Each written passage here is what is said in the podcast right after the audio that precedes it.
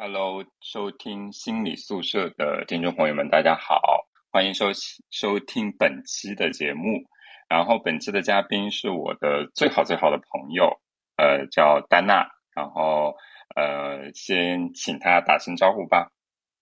Hello，大家好，我是丹娜，我现在是一名中职学校的专业课老师，然后也是一个怀孕九个月的准妈妈。今天非常开心能够。呃，来到我最好朋友的 Franco 的这个心理宿舍，跟大家聊一聊我自己的呃一些关于教育方面的一些思考吧。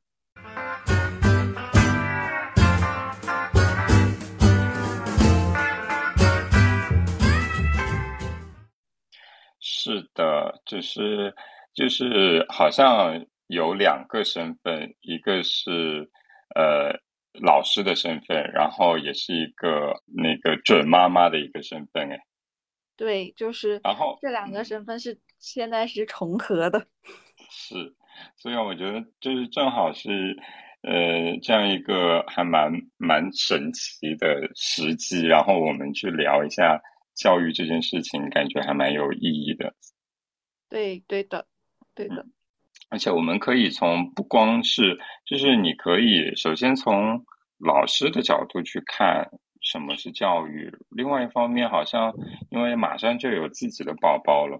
也会去想，嗯，我我们要怎么去更好的去教育自己的小孩？对，其实有时候就是，其实这个。这个时期，我感觉我的内心是非常非常的冲突的，就是我一方面可能在教育别人的孩子，然后一方面可能马上又有有自己的孩子，然后可能，然后我自己也是一个女儿，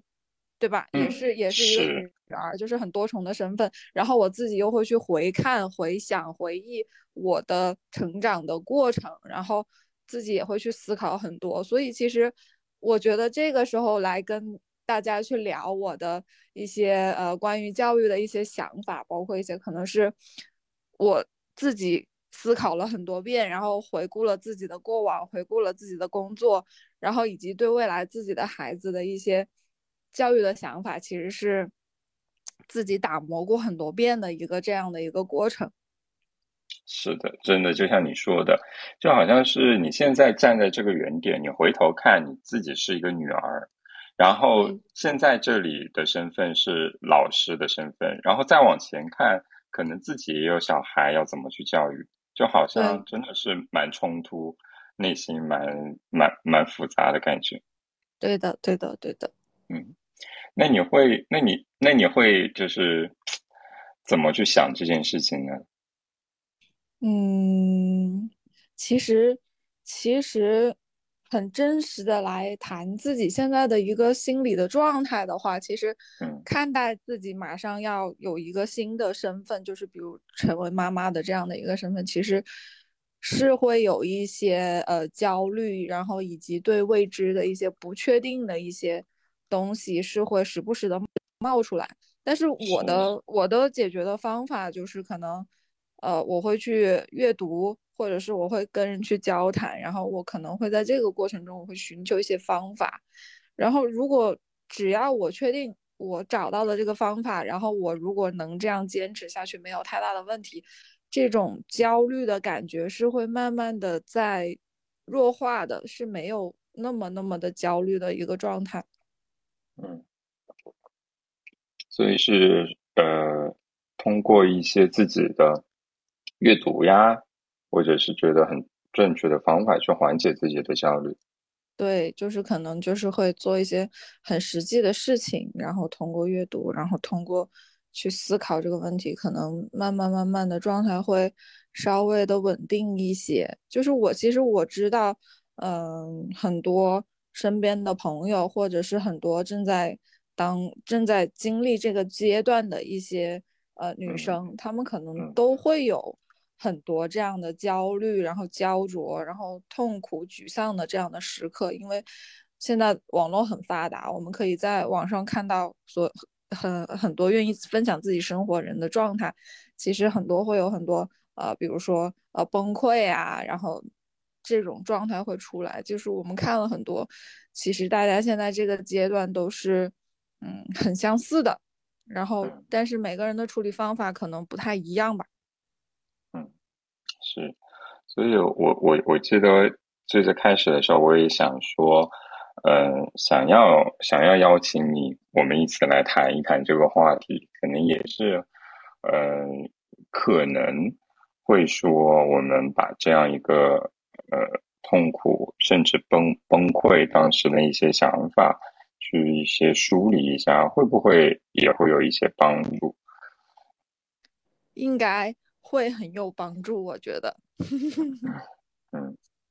然后，嗯，因为我确实会觉得，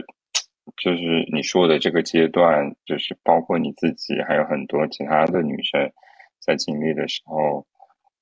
也会很。无助，或者是也不知道要怎么去做，所以对我觉得你的分享可能也会很有很有帮助，很有意义。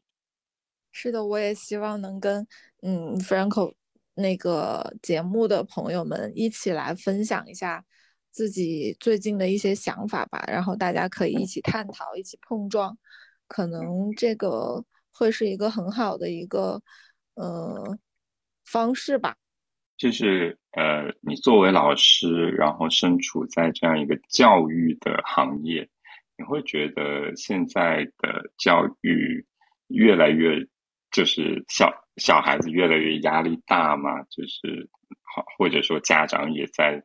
类似做那种军备竞赛式的去要求自己的小孩进行这样的教育。嗯，我觉得现在。就是，其实，在处在这个教育这个行业的话，我现在来从我的一个教师的一个视角来看待这个事情，就是我感觉，其实现在的家长是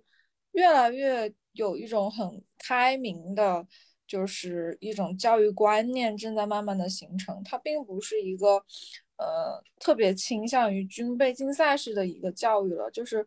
嗯，怎么说呢？其实我感觉我们成长的环境，我们过去可能会更倾向于这种军备竞赛式的，可能我们每天都在赶时间呐，每天都在呃刷题呀，每天都压力很大。但是慢慢的发展到现在，我觉得会有很多新的教育形式参与进来，就其实。就是我们我们所说的这个军备竞赛式的教育，其实我觉得它也是一种教育的方式和形式，对不对？就是每一种教育的方式和方法，它其实都会培养成，就是培养出人的一些呃独特的一些特质。比如说，你说我们以前我们所说的这种军备竞赛式的教育，在我们身上可能大部分时间是这样的一个状态，但是其实它也培养出了我们。能够吃苦耐劳，然后很坚韧，然后非常的能努力的这样的一个特质，然后就是他没有没有所有的教育方式也好，形式也好，我认为他都是会培养出人的一些特点和特质的，他没有特别多的优劣之分，就是我觉得他还是一个适合和不适合的一个问题。比如说西方的教育，西方的教育很多时候他都是在。培养孩子的一种思考能力、创新能力、研究能力，他可能他的这种教育方式，他是嗯，我给你一个课题，我不管任何的科目，我给你一个课题，然后你自己去想办法去从各方面的切入点去切入，找资料，然后按照你自己的思路去研究这个东西，然后最后你得出一个结论。它很多的学科它是这样子来培养的。那我们之前可以说我们的一种教育方式可能是，我给你一个东西，然后我给你一个标准答案，然后你可能去记、去背、去做、去练，然后但是你说。这两种方式真的有那么大的呃优劣之分？其实它可能是说，它会培养出人的一些特定的一些特征，呃特点。我觉得其实可以这两种方式是可以有一些结合的，就是嗯把这两种方式结合起来，然后可能这样的一种融合式的一种教育，反而会培养出一个更加的，就是嗯。更全面的一个人吧，就是他可能又具备了研发和思考的能力，同时他的性格又是非常能吃苦的，然后很能坐得住的，然后可能是这样的一个一个一个一个东西。所以我觉得其实所有的世间的所有的，不管是教育形式也好，还是什么样的方式也好，我觉得他可能是。呃，适不适合的问题，然后可能我觉得所有的形式可以进去进行一个融合，然后可以取长补短，然后我觉得这样子会更好一点吧。嗯，好像确实是，嗯，就是不是所谓的说，呃，中式教育就一定是不好的，对，然后。那种开放的那种探索式的西方教育，就是一定是更好的，好像并没有。对，就是我觉得这种不同的教育方式，它培养出来的人的特点和能力是不一样的，但是我们可以看到各自的长短板，然后我们可以去把这些东西进行一个结合。我觉得这个是很好的。就我们之前去去去国外看别人的，呃，比如说设计教育的培养，他们可能会呃经历很漫长的前期的调研过程，然后做一个作品出来，然后去引导学生去思考。那我们的可能像我们艺考出来，中国艺考出来的孩子，可能就是不停的练，不停的练，不停的画，天寒地冻的，嗯，手都长冻疮了，也在不停的练。那可能像我们培养出来的。嗯，孩子也好，艺术家也好，那他肯定是，就是他肯定是更能有那种呃吃苦坚持的精神，他不会半途而废。他想要做一件事情，他一定会坚持下去。那可能可能可能，呃，他的思考能力，可能研究能力可能稍微弱一点。那这一点，我们可以把别人好的东西借鉴过来，我们再综合去做这个事情，我觉得会更好一些。就是你刚刚说到，嗯，对于设计、对于美术、对于艺术这一类，就是也是有这两种不同的教育形式。对。然后像国内的这种就是艺考的话，嗯，学生为了要通过那种考试，也要大量的去练习。他他也是有在这个过程中塑造成了比较好的特质的。对，也会有很多好的特质出来，就是特别能吃苦，特别能坚持，然后嗯，技能技能也会练得很非常的非常的成熟。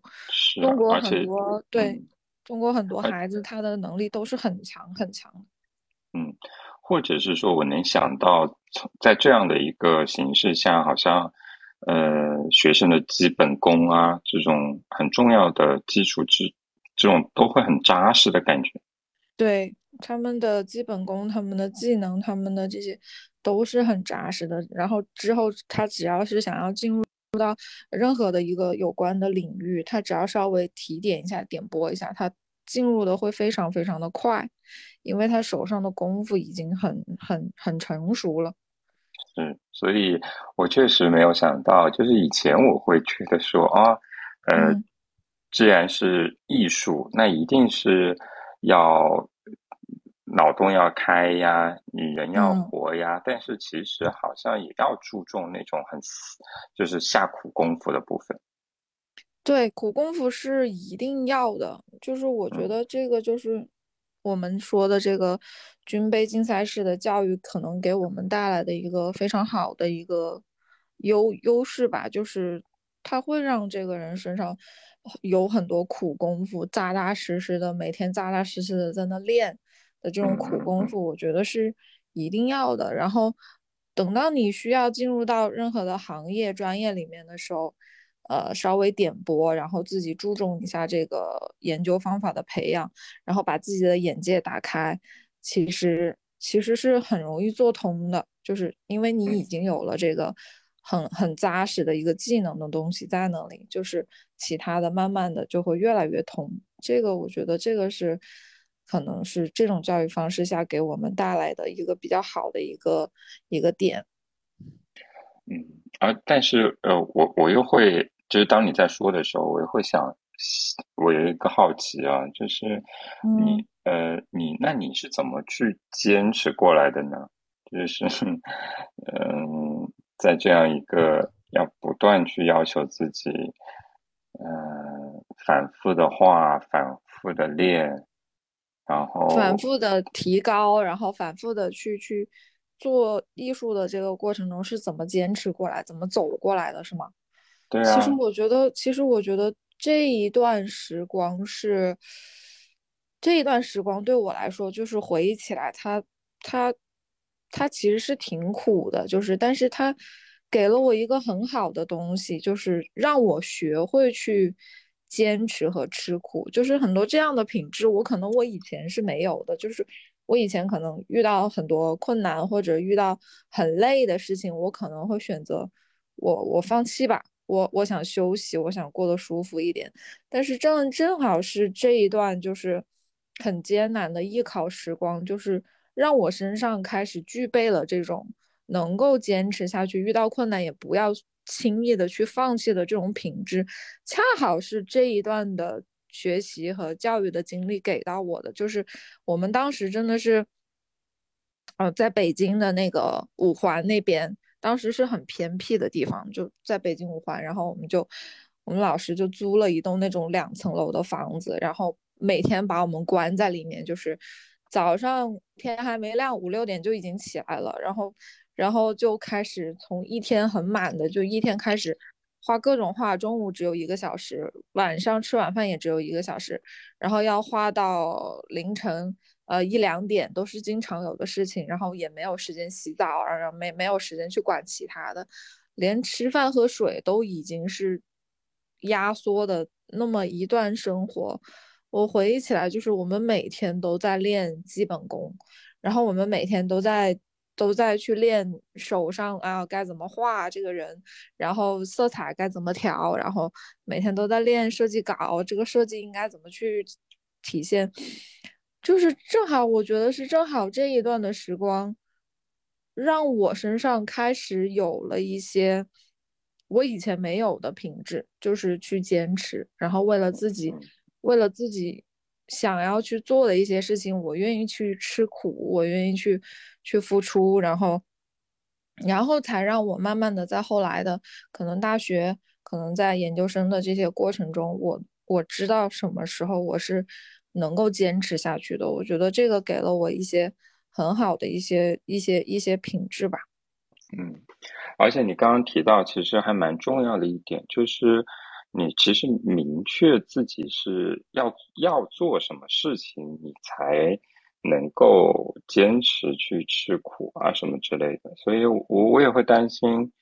就是比方说你自己的小孩，他可能一开始也不太确定真正喜欢什么，真正要做什么。对，对。然后，但是他就莫名其妙就被扔到了这样一个你要吃苦、你要坚持的。这样一个教育的环境环境里，对不对？对对，他就被扔进去了。对啊，那他也会很痛苦呀。那你作为就是 未来的妈妈，或者是家长，或者是教育者，你会你会担心吗？这个也是我其实今天很想分享的一个事情，就是其实我我个人的一个教育的一个，就是我。不管是我回看我自己的成长经历，还是回看我当时我所有的呃小学、初中、高中老师对我的教育，还是还是就是我现在在做的教育，然后这个就是我很想谈的一个事情，就是我觉得对于一个孩子来说，最重要的、最重要、最重要的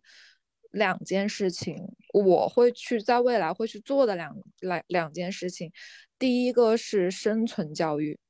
第二个是体验教育，这个是我最想做的两件事情。首先，生存教育，我要去嗯教会他，或者是去影响他，让他学会，不管是在什么样的环境下，以及不管遇到什么样的挫折。不管呃有多难，他首先能够先照顾好自己，爱自己，保护好自己，这个是最最最重要的，然后是最底层的需要去做的事情，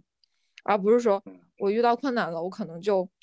放弃放弃自己，放弃自己的生命也好，就放弃自己的人生也好，我不希望我的孩子是这样的，所以最重要的事情，我是首先我需要做到的一个事情是生存教育，那么。在生存教育的基础之上，我会去做体验式的教育和学习。我会希望他去，首先在他的可能，在他的人生的前面的阶段，他可以去体验很多很多的事情。这个是我特别想做的。我可能会带他去看不一样的风景，尝试不同方式的运动，然后会去尝试不同的专业。你说，呃，音乐也好，呃，艺术也好，美术也好。呃呃，数学也好，下棋也好，就所有的这些专业，我带他都先去体验一遍。体验过后了以后，我希望他是能够有选择能力的，他能够去选择他愿意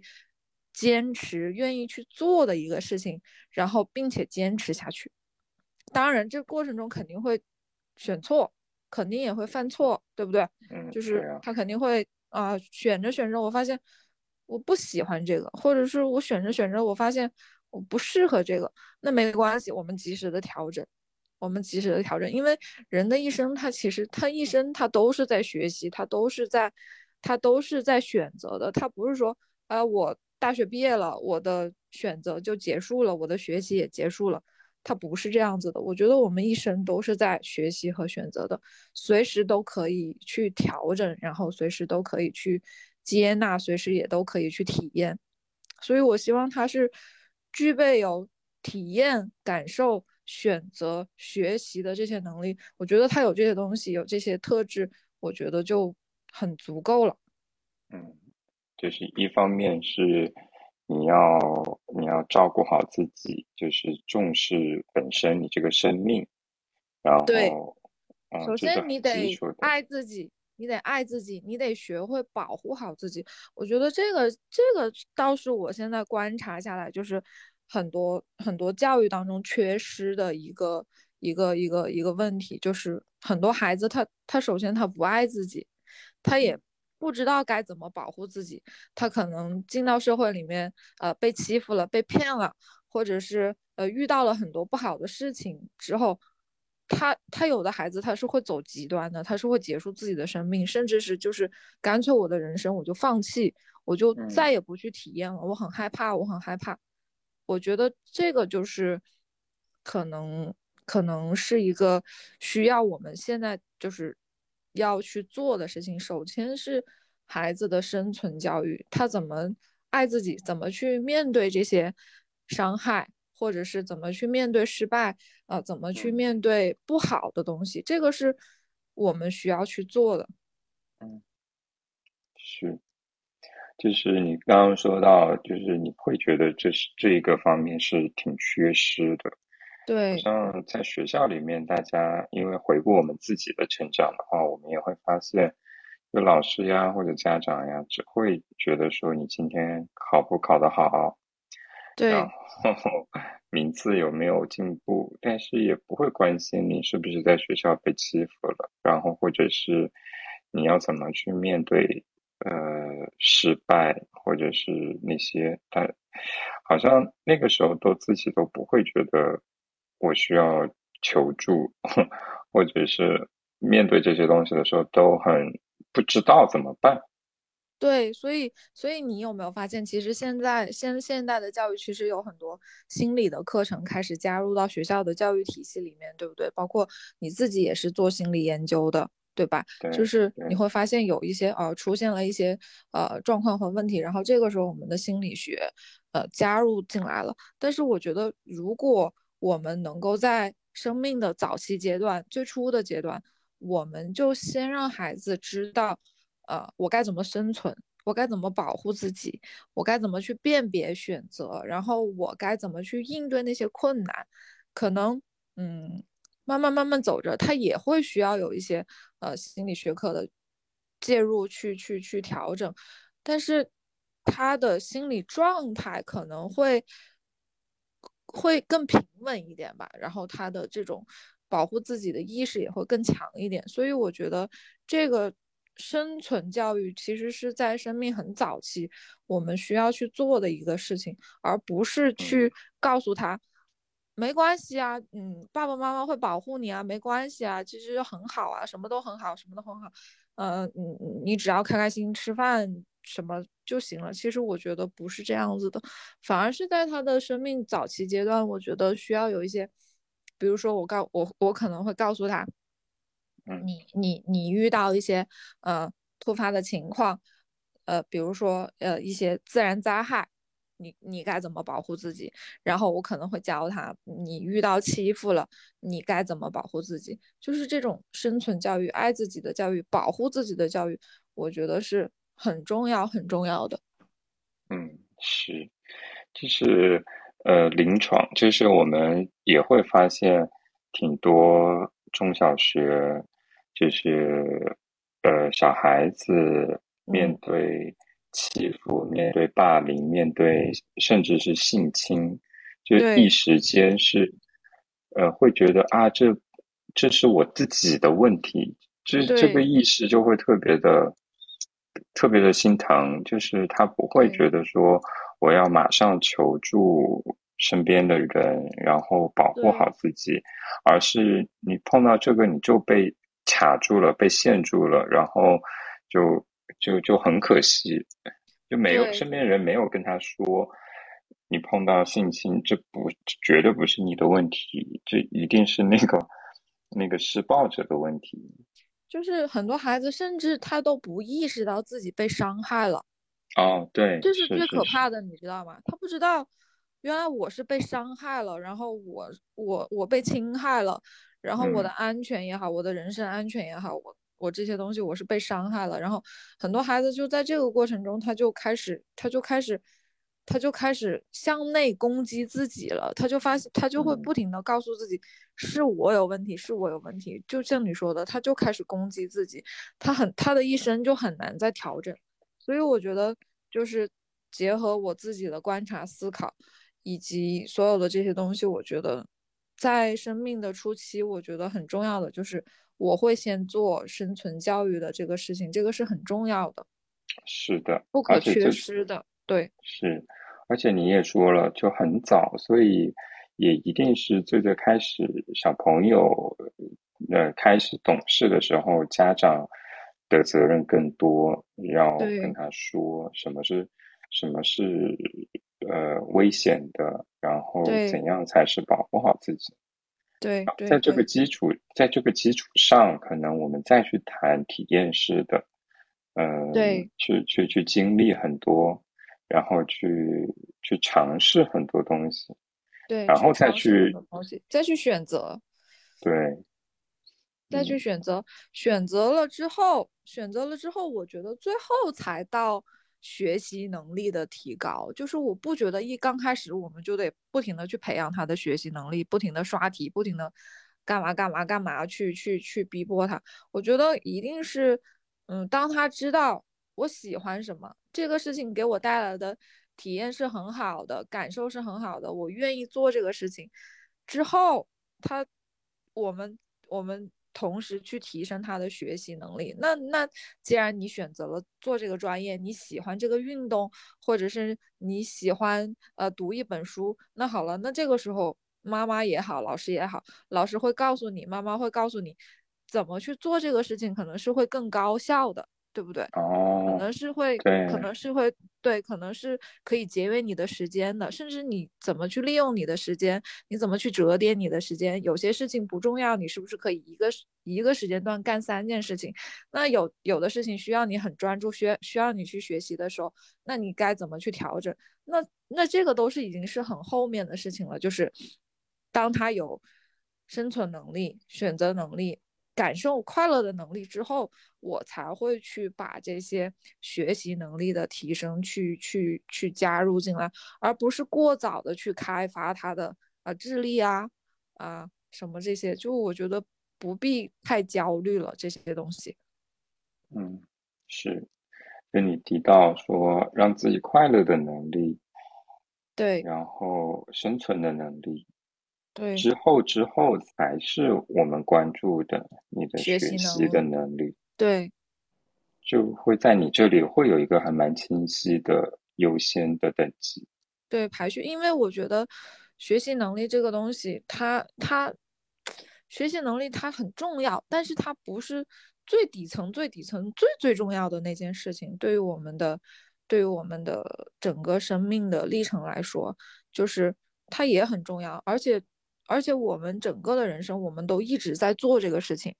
我们一直都在想办法提升自己的学习能力。你有没有感觉到？其实不管是小学也好，初初中也好，高中也好，以乃至于到我们工作中，我们还在不不停的在提升自己的学习能力。但是我希望他小孩他整个人生的核心能力是，也要就是在他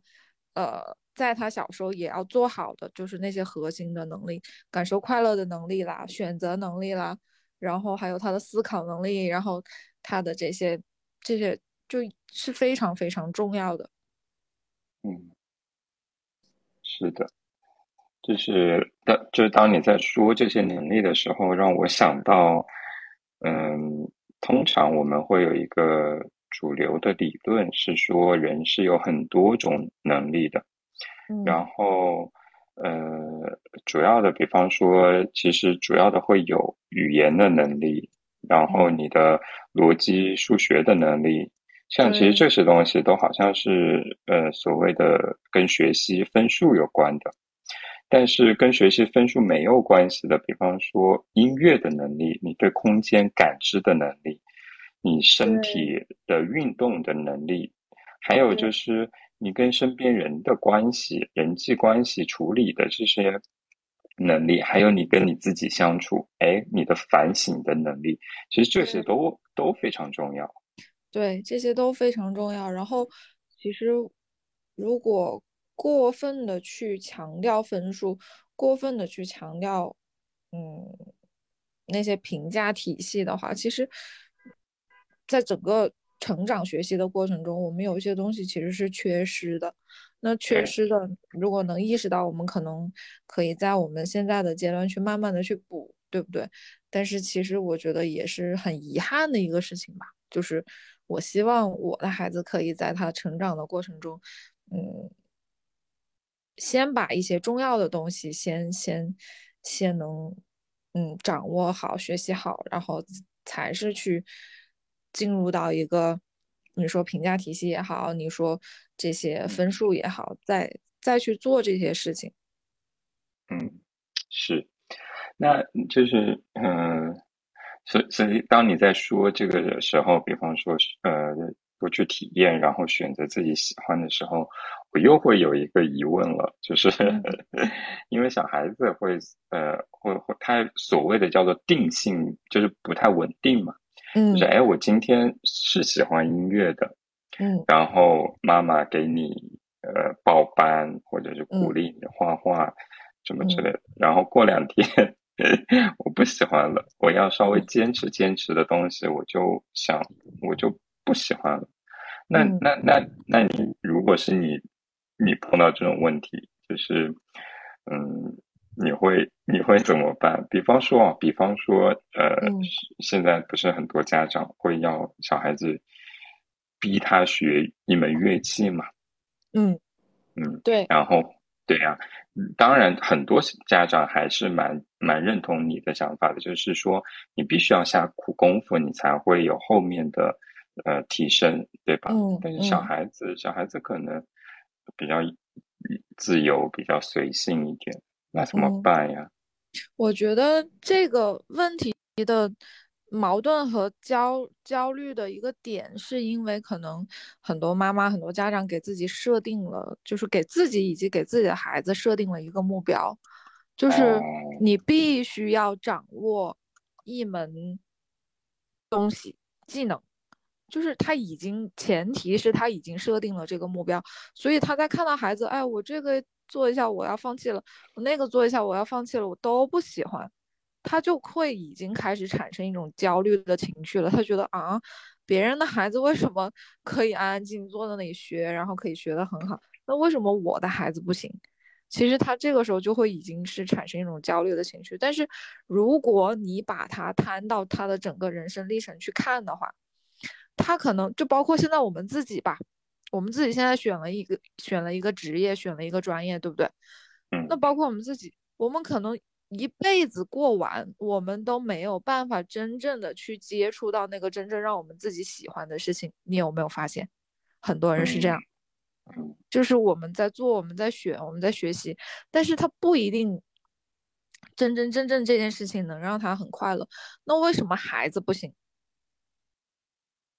那为什么孩子不行？孩子可能我我可能我学音乐我不喜欢，我学美术我也不喜欢，学书法我也学不好，学象棋我也学不了，呃，那个围棋我也学不好，我都不喜欢。数学好难啊，我不想放弃。那为什么他不可以？他为什么一定得得在他十几岁，甚至是几岁的时候，就一定得马上遇到他喜欢的那件事情？所以我在看待这个问题的时候，你问我怎么办？我觉得我最好的办法就是慢慢来，慢慢来，不着急，让他让他再看看，让他再再再再再试一试。因为我觉得，我把我的期待就是，只要他在他长大，在他成熟的时候，他能够有一门技能，能够能够生存，能够好好养活自己，这这个就已经是很好的一件事情。那如果他能在这个基础上再进行提升，那我觉得可能就是更好的。如果他在十几岁、十几岁之前，他能够找到。让他自己热爱的艺术形式，让他自己喜欢的运动，让他自己喜欢的专业，那是很幸运的一个事情。他能遇到，他能碰到。那如果他实在所有的东西都不喜欢，那我焦虑其实是没有意义的。我焦虑肯定会让他也焦虑，然后我焦虑可能会让他也很痛苦。所以，嗯，就我觉得这个事情是没有太大的意义的。我可能会。慢慢来，因为我小时候就是就是这样的，你知道吗？我小时候就是 很小的时候就开始学学学学电子琴，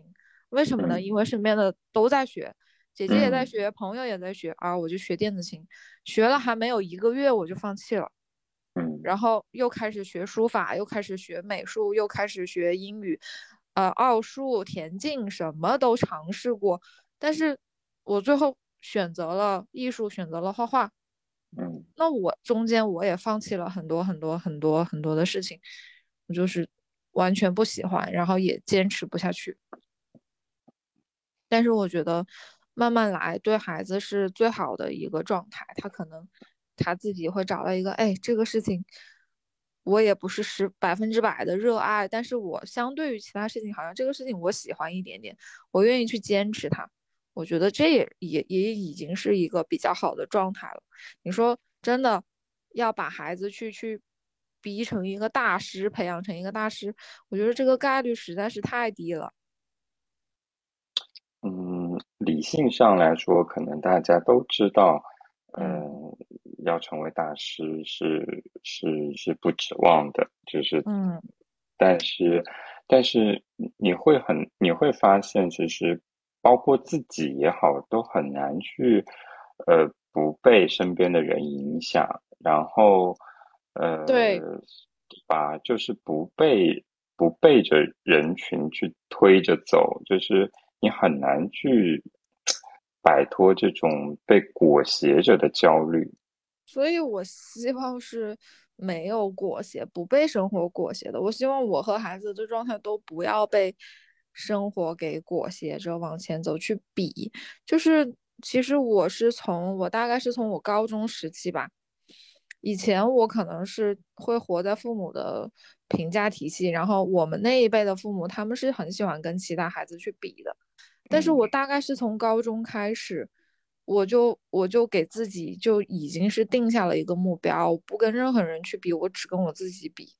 嗯，就是我只跟自己去。比较我今天有没有比昨天好就可以了，我不需要跟任何人去去比较，这是我从高中就已经自我去思考、去去形成的一种状态。所以，我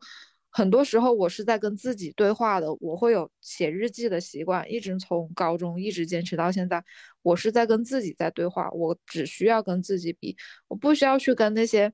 画画画的比我好的人比。工作能力比我强的人比我都不需要，我只需要跟自己比。嗯，就你刚刚提到了一个很重要的点，是说，呃，回顾自己的经历，好像，呃，挺挺不舒服的经历，是活在了父母对你的评价体系里。对，就是他们会说，哎，别人家的孩子怎么怎么样，然后会，你你你会去去去被动的去做一个比较。所以我会觉得说，会不会这样的经历给到你也会不一样的想法？就是你会不会也会想说，那啊，那我尽量对于自己的小孩，可能就不去呃要求他跟你身边的的的的亲戚朋友的小孩去比，就是你会会不会很刻意的就就去不要去做这件事情？这个。一定是会的，就是我一定是不会拿自己的孩子跟朋友的孩子、亲戚的孩子去比较的。我希望他也能有的能力，是他从小就知道，很小很小就知道，他只要是跟自己来来来，就是因为学习是他自己的事情，成长也是他自己的事情，他只要去总结他自己的成长的规律就可以了。我今天可能。我学骑单车，我不会，我摔了。可能我明天我是不是尝试别的方法，我再试一试。然后我今天可能，嗯，幼儿园的老师让我去去收拾碗筷，我没有收拾好。那我是不是明天我能尝试着做一下？他只需要跟他自己去去去比较就可以了。他不，我我希望他不要跟任何人去。比较谁谁谁家的孩子呀，怎么怎么样的？我不希望他有这样的一个思维，就是我希望他从小就能够向内来安顿自己。我希望他从小就有一个这样的能力，而不是天天去跟看别人怎么怎么样。我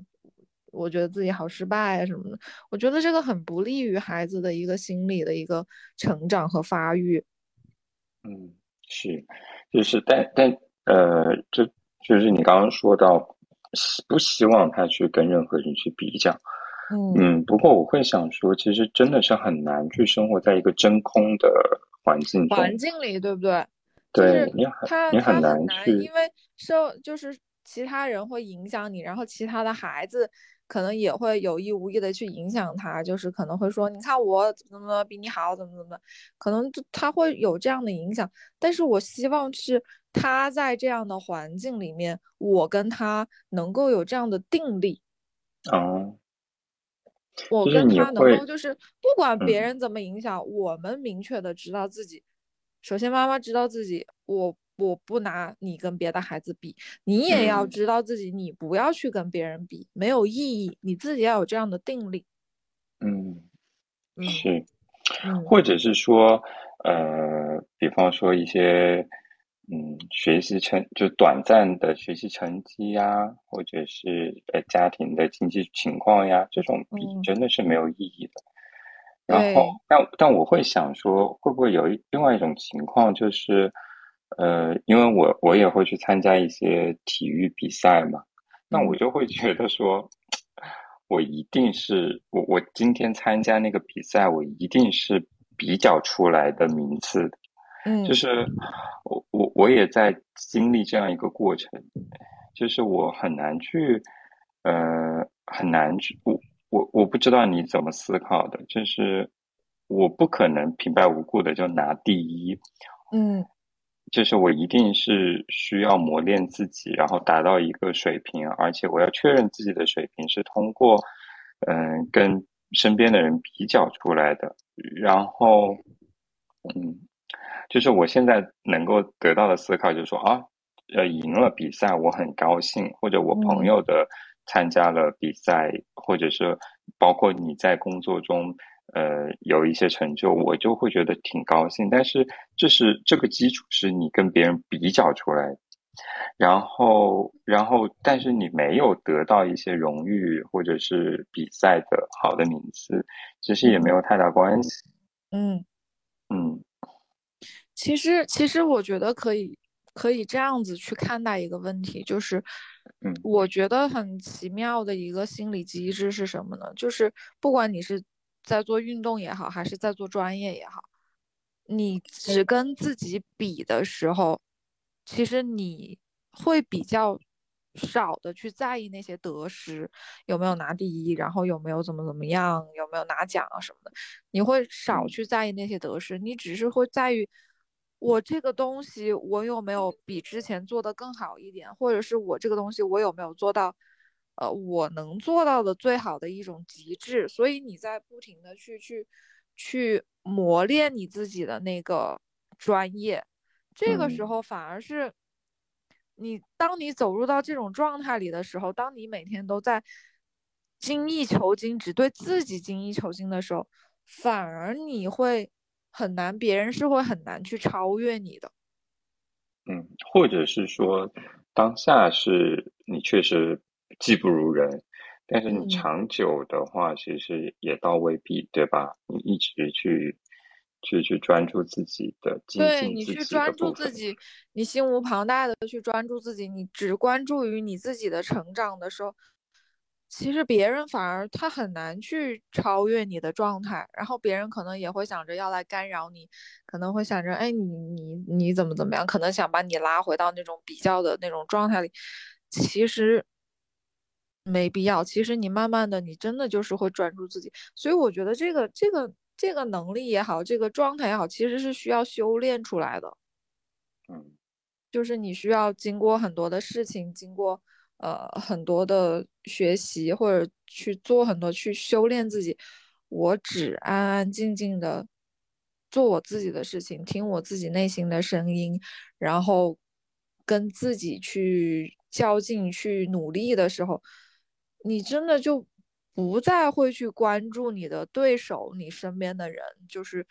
你真的不介意他们说什么，然后你也不介意他们今天有没有比你做得好，或者你有没有比他做得好，这些你都不介意。你介意的就是我自己把这件事情有没有做好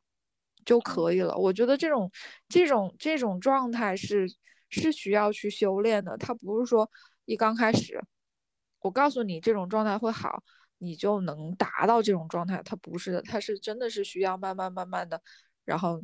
你习惯了，然后你进入到这种状态里了，就是一件很自然的事情，非常自然，你不需要去刻意的去去去跟别人比较了，就是很自然那种心态的问题，我觉得。嗯，是，因为这个就是对于这个比较，我会觉得确实，因为大部分人可能都是普通人嘛，然后自己生活在这样一个嗯普通的环境，做一份。呃，普通的工作，然后呃，建立自己普通的家庭，嗯，然后，但是，但是对于这种比较，就是 我自己会，我看一个运动员的纪录片啊，我会觉得也会引发我不同的想法，是说，如果他选择了那样一个道路，就是运动员的这样一个职业，他可能每天起来的第一件事情就是。可能有对手要超过他，因为他在这样一个比赛是一直要去跟别人竞技的，就是 就跟你说的恰恰相反，他就是时时刻刻都要进行比较。然后我觉我我真的会觉得很难去想象那种那种环境下是怎样的。但是回回过头来，其实可能自己还是会比较属于比较平凡的、普通的，就是。尽量跟自己去比较啊，就是不要被身边的人去裹挟，然后没有必要的那种焦虑呀，或者是自我否定呀这些东西，对吧？但是我觉得，在我看来，不管是什么行业，顶尖的运动员也好，顶尖的艺术家也好，顶尖的工程师也好，我觉得他们身上都是有一种跟自己死磕的精神。就是我能不能把我的体能、我的技能做到最好？如果我能在我的体能和技术上面做到最好，那我确实没有人可以超越我，为什么要去担心他？我为什么要去看，就是去去怎么样？我当然我可以分析我的对手，我可以看他在赛场上有什么招数，有什么技术是我需要学习的。但是我学习过后，我一定是跟自己死磕的，对不对？我的身体能不能承受？我的我的技能能不能练到那种熟练程度？它一定还是回归到自己身上的。如果我练不到，我练不成，我的体能达不到，我的技术也达不到，那我还去跟别人比较也没有什么意义。其实，嗯，是，最终还是要回到跟自己死磕，跟自己，跟自己去去去去做这件事情的一个一个状态里。所以，我觉得，嗯，如果说我们把我们把这种。嗯，跟对手比较的这个事情，看待成一个跟对手学习的事情，那可能心态会不一样。我不是在跟你比较了，我不跟你比，我看看你有什么方法招数值得我学习的，我看看我是不是能死磕磕出来，我看看我是不是能能那个，我觉得这样的心态就不一样了。嗯，是，呃，对，就是嗯。比好像是更加的呃本能的，但是如果你能够转换一下，是我在比的时候，是我其实是想超越他，我更要学习他的时候，好像会更加的更加的好，就是还是我觉得还是我我的观点就是还是超越自己吧，超越自己比较靠谱，就是嗯。自己跟自己比，我今天比我昨天好，我今天技术练得更好了一点，然后我自己有自己的速度，我可能我今天可以练三个小时，那我就练三个小时，明天可以练四个小时，可以更多一点，可以比今天还要更好一点，那我明天就练四个小时，就是自己跟自己多去比，然后可以跟跟对手学习也好，可以跟，因为。真的，每个人的方法也不一样。然后你如果一直陷入到那种跟别人去比较的状态里，其实自己其实挺挺难受的，然后也会挺挺嗯挺焦虑的吧。但是这种东西也不是说没用，我只是觉得说，可能我们换一种心态，呃，会活得稍微的没有那么的负重前行吧。啊，是，就但但是当你在说跟别人比的时候会更难受，其实呃，这个被这句话它的隐含的前提条件是说，嗯，可能是比别人比较差的时候，嗯，但是有没有可能本身，因为我会觉得我们都是属于呃比别人起来会没有那么难受的，就是。比别人好的时候，对不对？对啊，比别人优秀的时候。对啊，就是当你在你当，就是当你是被别人学习的对象的时候，其实你在这个比比较的体系里面，其实甚至都会觉得，哎，我还蛮爽的，因为各方面都还挺不错的。你 你会有吗？其实我觉得这这个就是这个是应该是心理学你们去研究的一个心理机制的问题了。但是我觉得，呃，这种这种暗爽也好，被别人学习觉得很开心很爽的这种，这种很容易形成一种就是，嗯，自我自我欺骗的一个状态，就觉得自己还挺好的，哦，自我欺骗的一个状态，就是我觉得。没必要，就是既不用跟比你好的人去比，觉得自己很不开心，也不用跟比你差的人去比，然后有一种暗爽。我觉得那都不是你自己，哦，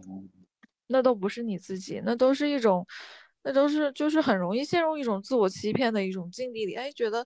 哎还挺好，嗯，自己还挺挺牛掰啊，这这这种感觉，其实我觉得也 没有什么必要。其实。所以，我我希望我的孩子是不用去向外去老是去看别人，看过得好的，过得差的，或者是嗯，这个孩子嗯没有手表，但是我有，我跑到他面前去炫耀一下，这些我觉得都不用，他只要去安定好自己，安顿好自己，这种这种就就很很重要。嗯，我觉得是这样。好呀，那那这 那我要抛出一个很尖锐的问题，嗯就是呃，如果有一个情境是，嗯、他可能很安定自己，很嗯就是在小学、初中，嗯然后呃，老师都会很注重分数，因为马上要中考了，要高考了。但嗯是他很安定自己，他就喜欢画漫画，或者喜欢看看小说，或者是喜欢弄其他的东西，嗯可能就学嗯嗯学习不是特别好。嗯然后，那你还能淡定吗？你还能跟老师说，嗯，我家小孩他他他知道自己喜欢什么，然后或者是你还可以很淡定的跟小孩说，你就这个时候超越自己。我可能，这个时候我可能，这个时候我可能就是我可能会就去送他去学他喜欢的这个东西了，我就不会再拿老师给我的那一套评价标准和和和和和准则去要求他了，因为你你发现你进入到社会以后，你会发现，哇，原来世界这么的大，行行嗯业业就是就是行行业业有技能的人。他原来他也能很好的生活，也能也能赚到足够的钱来养活自己，他的生活也很好，但是他没有读大学，嗯。这个是我们我们我们可能离开那个呃学习的体系之后观察到的事情，就好像拿我拿我呃先生他们公司来说，嗯。是国内一个很大的上市做游戏的公司，那可能从清华毕业的毕业生，清华哦，都进不进去，因为手上的技能实在是不如别人。那别人进去了，高中文凭，但是技能就是很好，嗯所以你怎么能够拿唯一的一套评价体系去评判一个人的成功与否呢？是，这这个是一个这个真的是很很很奇妙的一个事情，就是嗯在他们公司招聘的过程中，我就观察到，可能从国外留学回来的留学生、清华的学生、国美的学生都不一定能被招录，就是都不一定能进去，因为这个时候人家是有一套别的评价体系了，对不对？我嗯只需要你的技能非常非常的好，你的设计非常非常的好，这跟你能考多少分有什么关系呢？嗯所以很多，呃，他们这个行业的大佬，高中毕业，技能很强，然后然后可以，他所产生的一个价值，他不仅能很好的照顾自己，他也能很好的照顾家人，他可以拥有很富足的生活，可以生活的很舒心，所以所以就回到我刚出刚开始说到的那个观点，就是嗯。他可以体验很多事情，他找找到嗯他喜欢的事情，他只要有一门，哪怕是一门吧，有的孩子可能聪明一点，可能有两三门、三四门。我觉得只最起码的有一门能够养活他自己的手艺或者是技能，他能够很好的生存。我觉得这就是最基本的了，其他的东西都是锦上添花的东西。嗯，是。就是你刚刚提到一个例子，就是一个高中文凭但是有技能的人，其实远远胜过就在真实，而且是在真实的这样一个职场环境里，远远胜过你拿一个很好的文凭的一个人啊。对，所以所以其实其实我为什么一直在强调选择的能力大于你的学习能力和你考试的能力，就是这样子的。你说现嗯在，呃，社会在发展，我们现在有很多新的行业、新的专业在出现，是吧？比如说你说这个短视频、网红，所有的这些新的职业出来了，很多做网红做的很好的，他可能就是初中文凭。嗯对不对？但是他输出的内容，呃，做的一些内容，他就是很有吸引力，让别人很愿意去看，去跟追随他，对不对？这跟他考试考了多少分有什么关系吗？没有任何的关系。所以你刚刚提到网红这个职业，在前几年刚出来的时候，其实也会有一波热议，就是呃，小孩子就会跟家长、老师说：“我不要，我不要读大学，我长大以后去做网红就好。”嗯然后当时就会不理解嘛，那做网红到底要干嘛？嗯，然后对，但是那如果变成如果换成你呢？就是他说啊，妈妈，我我不要我不要上学了，我就去我就去做网红。那我希望他是能够分析自己的优劣势的。如果他是一个很幽默的人，然后颜值也也不错，对吧？也不用通过什么动个十几把、二十刀的，让自己怎么样 去遭那个罪，然后去做，那也没必要。那颜值还不错，然后又很幽默，又能产生出很多有意思的内容，然后能源源不断产生内容的时候，我觉得你可能有能力去做这个事情，你可以去尝试。但是你说。你既不能吃，呃呃，既不能吃这个苦，也这个也不会做，那个也不适合你，就是只是因为你跟我说这个东西，你只是因为你不想读书，那我觉得那那是你自己思考思维能力有问题。对我可能会，我可能会告诉他，你该怎么去分析自己的优劣势，你该怎么去选择，你选择的时候一定是结合了自己的长板和短板。来思考这件事情的，而不是说我仅仅只是为了逃避一个很累、让我不想做的事情，我随便给你丢一个东西来挡在前面。我不希望他是这样，所以我觉得可能在他的成长过程中，我不仅要陪伴、引导吧，引导也很重要。嗯，哎，你刚刚提到的一个观点，其实很像是，呃，就是你刚刚提，你刚刚说到的是。就是你希望的不是去逃避什么才去选择什么，而是我真的是喜欢，或者是我我我结合自己的优势，我是擅长的，我是主动选择的，对，而不是被动和和和逃避的去做。所以我我为什么跟你说，就是嗯，我现在在做这个中职的专业教育，对不对？我自己也做一些学生的一些心理的一些。辅导，所以我自己也看了一些心理学方面的一些书，虽然不是很专业，但是我就觉得很多孩子他心里是没有这个机制的，没有这个能力的，他他不会分析问题，然后他也不知道他能承受多大的压力，然后很多时候他们都是在选择逃避，嗯，而不是再去主动的去承担责任，嗯，然后。这一些能力的缺失，恰恰就是因为他们生命的早期被忽视、被被被欺负、被就遇到了很多的困难，他不知道该怎么去调节自己。所以，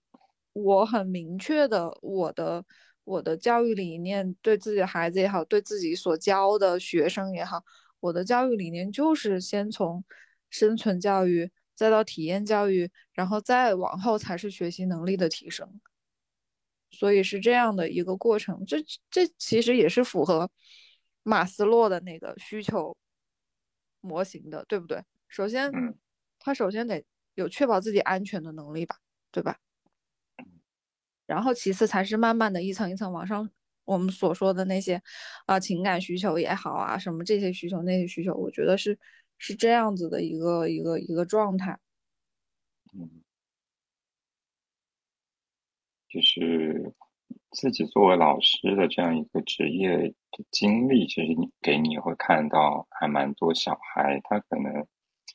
因为早期的呃没有没有重视到呃被忽视，对被忽视被欺负。然后遇到困难了，他他不知道该怎么去解决，所以我给自己定位的一个教育的角色一直都是很清晰的。我希望自己首先先是一个保护者，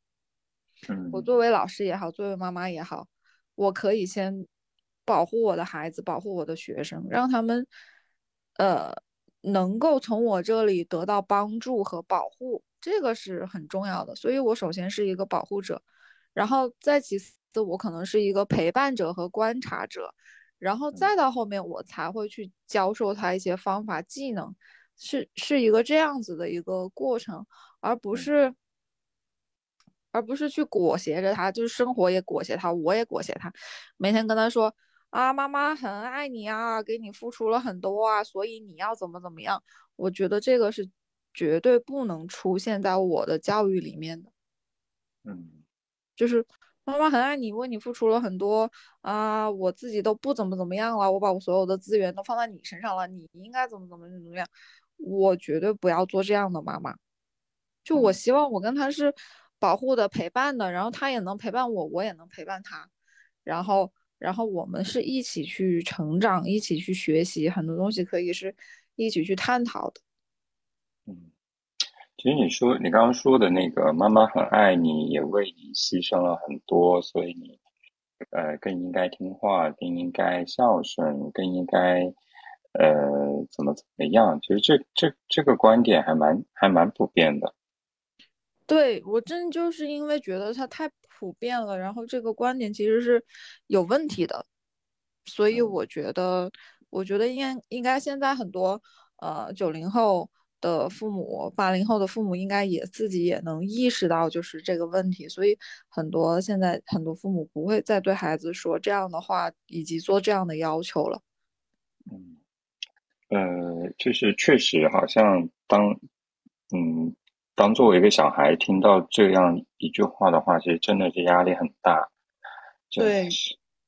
就感觉真的就除了压力，我不知道能够想到什么其他的，真的能够理解到这个妈妈嘛？真的真的就愿意去听话吗？就真的会很很开心的生活。其实作为孩子来讲，他他体会不到的，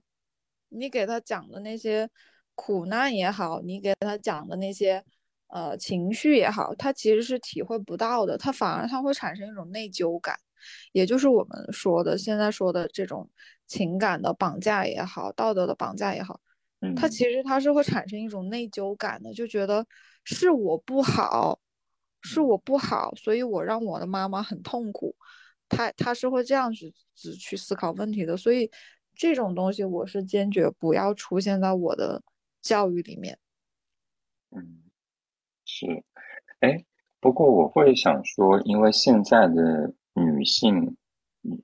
你也是，就是一方面有自己的家庭，然后也要去孕育小孩、抚养小孩的责任；，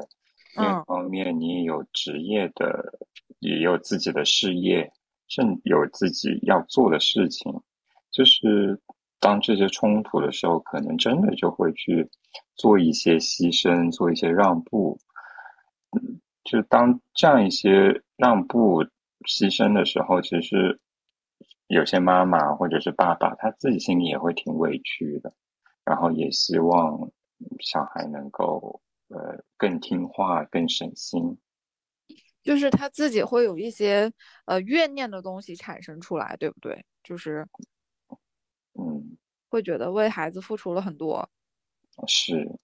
其实，其实，其实对待这个问题呢，就是首先啊，对待这个问题，我觉得我们应该首先先是承认每个人的精力确实是有限，对不对？每个人确实一天都只有二十四小时，我还要呃吃饭，我还要睡觉，我还要休息，然后可能留给能够真正能做事的时间，那么就是那十几个小时。高度集中的可能就是那么几个小时，所以我觉得，首先我们先先承认我们能力是有限的，我们的时间精力也是有限的，我们先承认这件事情。但是你再回过头来，你再看这个事情的时候，好，现在我的角色可能又不一样了，我有工作，我有专业，然后我还有孩子，我还有家庭，那所有的这些事情，我觉得它这这两个事情它不是一种冲突，你明白吗？就是家庭、孩子、工作和专业，他们两个不是一个对立面。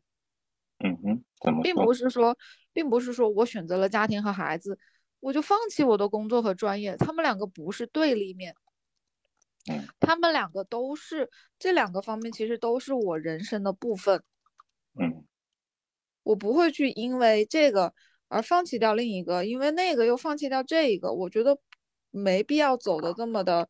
呃，极端或者是让他们变成一种冲突，我觉得可以，可以是，可以是进行一个协调。怎么协调？比如说，呃，我可能我现在工作了这么几年，我所有的注意力和我所有的东西，我放在了我的专业上，在不停的打磨我的专业。那现在可能呃，有一个小生命要进入到我的生命里面了，我肯定是有一部分精力要要给他的，有一部分时间是要给他，要陪伴他，对不对？那我会去这么去思考，就是可能我的专业学习可能会放缓，而不是停滞。你明白吗？就是他可能是，嗯，节奏放缓一些，可能放缓个几年。等我的孩子他就是他，他他也有他自己的事情了，他要去幼儿园了，他要他要去有自己的朋友了，他要有自己的一些生活的时候，那我。我可以跟他是一起来来学习和成长的，比如说他在做作业，那我也在看我自己喜欢的书呀。所以他并不是说呃一个冲突，一个很矛盾的事情。他可能说，呃这一两年我可能会把我的工作节奏放缓一点，学习节奏稍微放缓一点，但是我不会停。我可能有时间我还会捡起我喜欢的书，然后还会捡起我想学的东西去学。我们我跟我的孩子之间是一种相互去陪伴的关系，去照顾的关系，的不会是说我把我所有的生命寄托寄生在我的孩子身上，然后给自己找一个借口，我没有时间学习，我没有时间成长，觉得不应该是这样。嗯嗯，就是把自己可能再去调配一下不同。呃，方面的节奏，对，调调整节奏，而不是说把自己的生命完全就是去去去去倾注到一件事情上。我觉得这个这个这种状态，其实人是人是也很极端的，就是啊，我所有的时间，我所有的生命都给你，你应该要怎么怎么样？我觉得这种东西就已经开始失衡了，这种状态已经失衡了。我觉得更为健康的一种。母子关系也好，夫妻关系也好，朋友关系也好，就是我们之间都是一种陪伴关系。你有你喜欢的事情，你有你想做的事情，我有我想做的事情，我们都彼此尊重，而不是我把我所有的时间给到你，然后我心生怨念，然后我不停的抱怨你，我不停的怎么怎么样。我觉得这种所有的这样子的一个状态都不是特别特别的健康吧，就是。我希望是一种陪伴、共同成长的一种关系。当然，你说我可能看着看着书，啊，突然哪一天你不舒服了，需要我照顾了，那我肯定会先照顾你，对不对？我先照顾你，然后先先先放一放我的事情，然后嗯，你好了，你又有呃可以自己去做自己的事情的时候，哎，我又看一看我喜欢的事情，做一做我喜欢的事情，它可能会放缓，但绝不会停滞。嗯，是，嗯，你有提到说，呃，精力都是有限的，然后你去把不同的去去做一个，就不同的阶段去做一个不同的分配，那会，那有没有想到，嗯，比方说你的抚养的这个过程也需要其他的家庭成员来参与，然后这些分工什么的，会会会有焦虑。这个是这个这个是肯定的，就是这个就是呃，这不是我一个人的孩子，就是也是爸爸的孩子，也是所有家庭成员的小家伙。那大家肯定都是，哎，今天这个陪一陪带一带，明天这个陪一陪带一带。我觉得这个分工可以是磨合出来的一种默契吧，不是说你你去焦虑他，或者是你去就有用。所以我现在。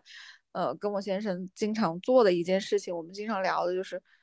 我们可以怎么分工，我们可以商量着怎么分工，然后以及爷爷奶奶、外公外婆是可以怎么参与进来，怎么扮演一个什么样的角色，他们做什么做到哪里就够了，不需要做哪些东西，这个其实我们都是有探讨和尝试的，然后慢慢慢慢的去磨合的。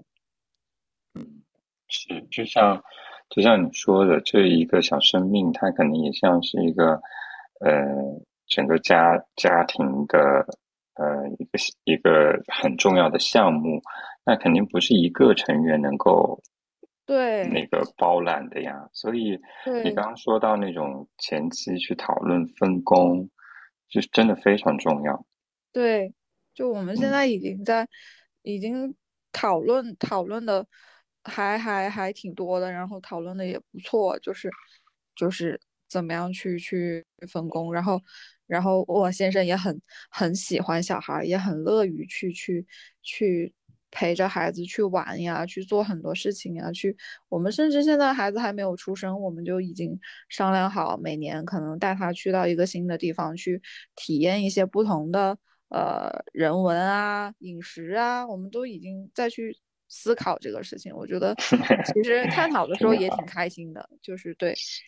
也很开心。就是其实我们的可能，我跟我先生可能很多教育理念是还比较一致的吧。嗯嗯嗯嗯，就是在探讨这个教育和抚养的过程中，没有产生太多的意见不一致的地方。比如说，我想去带他体验很多很多。东西，我先生没有说不行啊，怎么怎么的，他他他他其实也希望孩子能够先体验再选择，也是一个这样的一个想法。嗯，而且就是教育理念一致，而且他也能够给到你足够的支持和承诺，我觉得也会让你很大一部分安心。对，就是安全感很很安心，然后就没有那么的。嗯，没有那么的焦虑和和对未知的恐惧啊，这种倒没有那么多，现在没有那么多。嗯嗯，哎，那你会会不会想说，这种安心除了有嗯家庭成员的讨论分工，然后自己的一些梳理，然后一些规划，嗯，还可以还可以做哪些事情去安抚一下自己？或者去缓解一些这种这种焦虑吗？其实我觉得，嗯，怀孕确实是挺挺挺挺，就是挺不一样的体验。怎么说呢？就是怀孕它确实有它特殊的辛苦，比如说有的妈妈她可能会吐，对吧？嗯，然后可能会会会全身会有很多不一样的疼痛。呃，骨头疼啊，什么就是很多不舒服会在这个时期出现，包括我们的激素也不太正常，激素特别高的话，人又很容易情绪的激动，所以怀孕确实是一些有一些就是很特殊的一些状况会出来，然后确实也是比较辛苦，然后我感觉在这个过程中，我感觉真的是首先家人的支持和理解。对你的心理调整是很有帮助的。然后还有一个就是，你可能去找一些自己喜欢做的事情，不管是看书也好，工作也好，还是跟朋友聊天，还是出去，这些都能够帮助你缓解到你的孕期的一个焦虑和难受。我感觉现在的人，他其实他大部分的人，他的生活，生活的，呃。眼界是越来越开阔的，包括现在很多女性，她们的生活是很开阔的，然后是有很多方式去调整自己的运动啊，啊，出去吃一顿啊，然后出去消费啊，不管是怎么样，她大部分的人现在都是很能去调节他自己的这种状态，所以我觉得现在也是还不错吧，就是大家都能够找到自己喜欢的方式来调整自己。嗯，所以包括你自己可能也会是想说动一动，然后或者去逛逛街、吃吃东西，然后买买东西。我的调整方法可能就是会跟我的先生去去去倾诉，就是会说，嗯，确实有一些东西啊，之前从来没有经历过，比如说，呃，孕晚期睡不了觉。黑白颠倒，然后可能我会跟他去倾诉，然后他他可能会给予我一些支持和宽慰，然后呃等我的情绪过去了，其实我情绪只要一过去，我又能很安定的去看一些我自己喜欢看的书、电影，然后去去出去走一走，然后去做这些事情来来调整自己的状态。我觉得包括跟你聊天，我觉得这个就是会让我嗯。还比较顺利的去度过这个孕晚期吧，就是这个怀孕的这整个阶段，我觉得整个现在九个多月，马上到十个月，整个阶段走下来，我觉得，嗯，还是很顺利的。但是其实还是还是会有一些呃难受啊，呃哭泣啊，通过哭泣的这种方式来排解一下自己的状态，但是其实都是很正常的，然后也都是挺顺利的，就走下来了这个阶段。是，就是就是一方面可能定期去呃医院去做一些检查，可能都是。呃，没有什么太大的问题，都挺顺利的。但是，就包括你刚刚说的生理上的疼痛，然后情绪化，包括那个内分泌的激素的分泌，还有就是睡眠的一些问题，就这个都是需要妈妈去承受的。对，就是这个真的是需要自己来承受的。然后我觉得这也是。这也是人自己的一种选择吧，就是你如果是选择了希望能够孕育下一代的话，这个可能也是必须要承受的一些过程中的一些事情吧。嗯，是，嗯，这真的是当你不说，就是你不说的话，很难去想象你你你在这九个月或者之后经历了什么。就是包括你刚刚说你哭泣，嗯嗯，就是我反正就是在整个整个过程中，我觉得最难的这最后一个月最难的部分就是没有办法睡觉，这个是最难的，就是可能别人都睡着了，然后你你没办法睡觉，一直要到从从晚上十一点，然后开始一直看着天慢慢的亮，然后慢慢的亮。刚开始那几天，我发现自己会睡不着的时候，发现小孩会不停的踢你，然后你睡不着，失完全失眠的时候，我整个人是非常非常焦虑的，就是我整个人会会会会很难受，因为他打破了我的习惯，然后打破了我的作息，然后让我很累，让我很累的时候，那个时候我会很难受，我会觉得怎么会这样呢？然后就会。会有情绪，有情绪的时候可能就会哭，就会很很失落，很失落。然后后来我自己是怎么去调调整这个事情的？我自己就在想，那可能我先接纳他吧，我先接纳我这个状态。我最近这一段时间，我可能我就遇着我十天、二十天我都睡不了了，我可能都是这种状态。嗯。然后我当我接纳这个事情的时候，我发现我的情绪是很稳定的。我不焦虑了，我也不哭了，我。我先接纳他，接纳他了以后，我就每天晚上我都在琢磨，那既然睡不了了，那我就做点什么事情吧。我晚上工作也好，写东西也好，或者是我起来看一本我喜欢的书，或者我看一本育儿的书，我就做一些事情，然后就会过得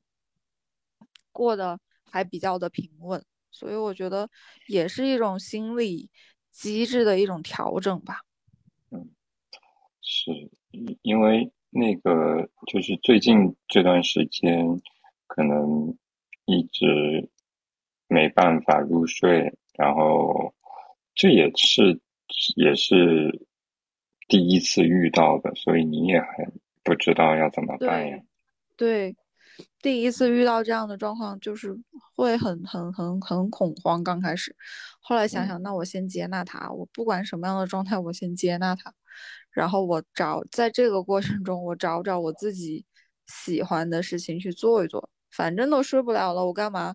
干嘛要坐在那里哭？干嘛要坐在那里难受？干嘛要坐在那里抱怨？反正都睡不了了，那我就就就干点有时间了，那我就干点自己能做的事情。我就写日记、看书，然后然后看喜欢的小红书的博主。然后看他们分享一些有意思的东西，每天都在做这样的事情，反而我觉得，哎，一天一天过下来还还不错。实在累了的时候就去趴一会儿。不，嗯，是，哎，那那那你就是晚上的时候，就是嗯，做一些事情，白天累了然后再睡觉吗？还是？嗯。对，大部分的时间是这样子的，能睡两个小时就会让自己睡两个小时，睡不了的话就是也会休息一下吧，躺着看书也是一种休息，我觉得。那那你觉得你现在这段时间的就是休息的时间足够吗？嗯，这个就要看缘分了。就 是如果孩子他让你休息，你可以休息半个小时；他如果动得很厉害，你也休息不了，你也会呃起来走一走、晃一晃啊，让他让他能够舒服一点，或者去想想是不是自己的嗯状态不对，影响到他的也不舒服了。有时候会会这样子去调整一下，所以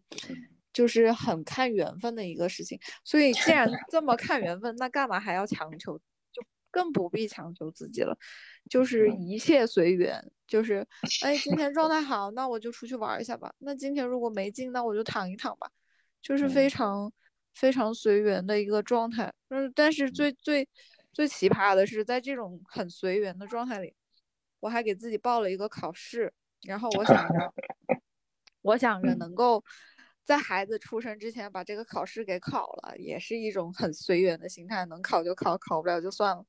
所以马上的接下来的安排就是，可能我这几天得把资料整理一下，然后就呃去去去去那边考试，然后可能正好就恰好卡在我预产期的前两三天的这样的一个状态里。天呐，所以 就是很随缘。所以看听上去好像是蛮拼、蛮拼的，蛮没有、蛮死磕自己的。其实我觉得不是拼，我反而觉得多做一些自己喜欢的事情，或者是多安排一些事情进来，我发现我的心态会怎么说呢？我感觉那种那种心理的那种状态是被稀释过的，就是如果你只关注这一件事情。你好像会觉得它很累很难挨，然后你会不停的去关注你在这个里面受到的苦，就是我好累啊，我睡不着啊，然后我激素上来了，我好想哭啊，然后但是你发现，哎，我今天又干点这个，我明天干点那个，你的状态好像是被稀释了，好像怼了水的感觉，然后你就没有那么关注这一个事情了，反而你的状态好像是会好一点。嗯。所以，当我知道你啊，就还要去准备这样一个比较重要、比较蛮有蛮蛮难的一个考试的时候，其实我的理解是说，这也算是你自己给自己的一种调整的方式。对，就我的注意力在转移，我的注意力可能会从自身的一些不舒服的一些事情上开始转移，就是。这样子，我觉得可以，嗯，很充实的去度过这段时间，也是一个挺不错的收获。是，然后包括你在说你去写日记，嗯，这也是你一直的习惯。然后你也去记录这个九个月，然后这一个很蛮奇妙的过程，我也会觉得对自己的这种呃调整也是。非常有有帮助的，我感觉。对，就是通过日记的这种形式，就是自己在跟自己对话、聊天，然后你可能你你可能也会有反思啊，这有什么做的不好的，那是不是我可以调整？有时候可能也会是呃觉得很累，坚持不下去了，给自己加个油、鼓个劲什么的。我觉得就这就是我跟自己对话的一种方式吧。嗯，是。而且，当你在在在在说你这九个月经历了什么那些问题的时候，我真的会觉得啊，好，嗯，就作为母亲，还真的是蛮蛮不容易，就是因为这种东西没有任何人能够替你去完成，你只能自己去承受。对，我觉得，我觉得好像就是。每个人的生命都是这样子的，就是不管你经历了什么苦难也好，成功也好，呃，失败也好，所有的东西好像都没有人能够替你去去去去去承担、去感受、去去都好像都是自己在在在思考，然后自己在在经历、在总结、在反思，呃，可能走出来，或者是，所以我觉得。所以我觉得真的就是这种一个人的这种心理的调节，一个人的这种东西就是很重要，我觉得真的是很重要。嗯，而且而且你你也说了，你也分享了很多你自己的这个过程的感受，然后遇到的一些问题，然后你也会有自己应对的方式，可能不适合每个人，但是我会我会我还替你感到挺开心的，是说啊，嗯，你有你自己应对的方式。然后，而且你也也挺愿意分享出来。我觉得，如果真的碰到这样一个从来没有过的，然后也是嗯年轻的妈妈、准妈妈，嗯，可能会更加有感受，就是经历着着你经历的东西，然后也可能尝试着你去你对自己有帮助的方法。对，我觉得这个是。这个是挺好，挺值得大家一起拿出来，呃，探讨和和碰撞的一个事情。我觉得这个，嗯嗯，而且你不过我真的会觉得说，也也只有，就是也未必大家会这么的深度的去思考和 反思，因为包括呃，对啊，就是啊，然后去去觉察自己，然后去非常呃。非常快速的做一个调整，我会觉得真的还蛮蛮不容易的。嗯，我觉得可能就是，可能先是接纳自己，先是接纳自己，你才能够去调整自己。所以最近我也是，嗯，去看了很多这方面的呃书也好，电影也好，觉得接纳自己每每个生命阶段的状态。还挺重要的。为什么？我觉得有时候看很多人活得特别特别的难受、拧巴，然后走不出来。我觉得首先，首先就是可能不愿意接纳自己吧，不愿意接纳自己本身的样子，然后也不愿意及时的去调整自己。就是其实我觉得就是很可惜、很遗憾。所以我觉得。回到我们今天聊的这个话题，其实我觉得，对于孩子也好，所有人也好，很重要的一个事情就是，嗯，你先学会好生存，然后学会好接纳，学会好呃选择所有的这些东西，这都是很很重要的、很底层的一个底层逻辑的一个事情。嗯，是的，所以我觉得今天。一个小时、两个小时，这可能只是你这几个月里面的一点点东西。嗯嗯，这样。然后，那今天我们就到这里。好，今天就到这里。好嘞。好的，那听众朋友，嗯，下期再见。